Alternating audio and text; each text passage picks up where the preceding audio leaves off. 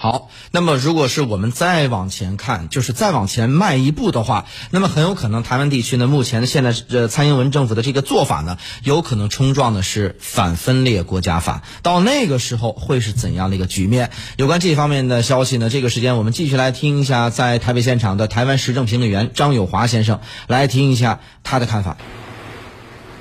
因为这次帮蔡英文哈。你搞的人，就是报告里面你搞的人，几个是我的朋友。那我曾经问过他们，我说你们有没有考虑过，在蔡英文任内，怎么跟中国大陆进行交流，甚至于进行对话？我说你必须你要考虑到。那事实上，他们也也给我答复了一句，这一句是让我听得不寒而栗。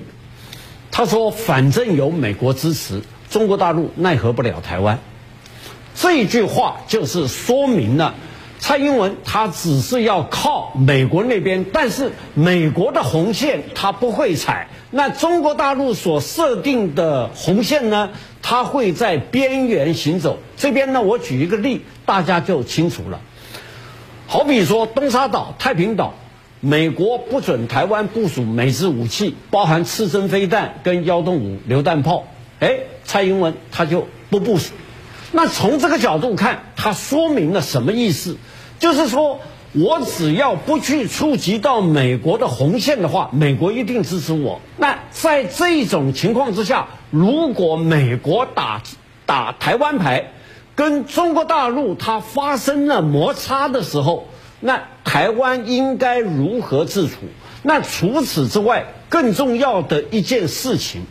就是说，蔡英文他也奉美国之命，在军事防务预算上面，他每年要以百分之二、百分之三不断的成长。那在这种情况之下，那你说如果没有美国给他的底气的话，那我相信蔡英文没有抗中的勇气。但是他今天他抗中的勇气，他就是料定了美国会支持他，所以。在美国大选没有结束前，只要特朗普在位一天，那蔡英文是不可能跟中国大陆之间有任何的交流。我喜欢一回家就有。